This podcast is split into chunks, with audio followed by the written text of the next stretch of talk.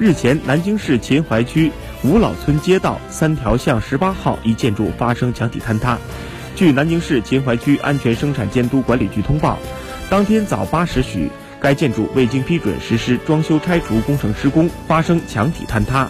经初步核实，现场共五人，三人受轻伤，已送医院救治，另有两人正在组织救援。另据介绍，发生坍塌的系贝克青年公寓一座三层楼，现场为公寓楼局部坍塌，面积约二百平方米。